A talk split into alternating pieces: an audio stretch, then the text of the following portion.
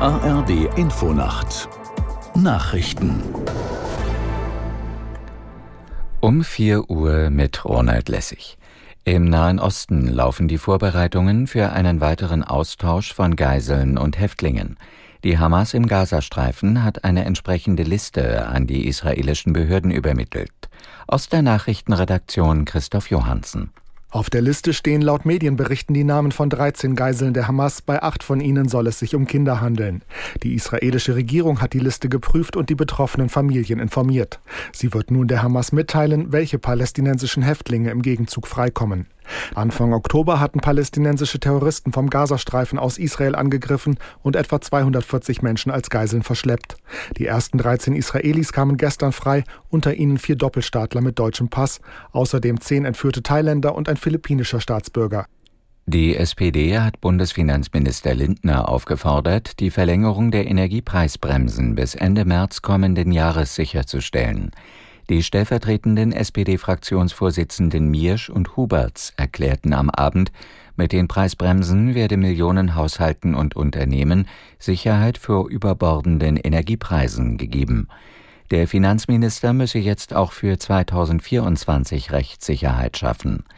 Lindner hatte in einem Interview mit dem Deutschlandfunk angekündigt, dass die Strom- und Gaspreisbremsen zum Jahresende beendet werden. Hintergrund ist ein Urteil des Bundesverfassungsgerichts. Die Grünen beraten auf ihrer Bundesdelegiertenkonferenz heute über das Programm für die Europawahl. Schwerpunkte sind dabei die Außen- und Verteidigungspolitik sowie die Themen Klima, Wirtschaft und Finanzen. Außerdem sollen die Delegierten die Kandidatenliste für die Europawahl abschließen. Auf Platz 1 war gestern schon die Grünen Fraktionschefin im Europaparlament Reintke gewählt worden. Für den Abend ist auf dem Bundesparteitag eine Debatte über die Asylpolitik geplant. Hier hatte es vor allem von Parteilinken Kritik an Kompromissen in der Regierung gegeben. Bayern München hat vorübergehend wieder die Tabellenführung in der Fußball-Bundesliga übernommen. Die Bayern siegten beim ersten FC Köln mit 1 zu 0.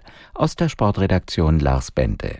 Es war wieder einmal Stürmerstar Harry Kane, der für diesen insgesamt doch recht glanzlosen Sieg des Rekordmeisters sorgte. Der Engländer hat in dieser Bundesliga-Saison nun schon 18 Mal getroffen. Der FC Bayern ist vorerst Tabellenführer und die Kölner, die das Spiel bis zum Ende offen gestalten konnten, rutschen durch diese Niederlage auf den letzten Tabellenplatz. In der zweiten Liga kann der Hamburger SV seine Heimspiele weiterhin gewinnen. Gegen die abstiegsbedrohte Eintracht aus Braunschweig feierte der HSV einen 2 zu 1 Erfolg.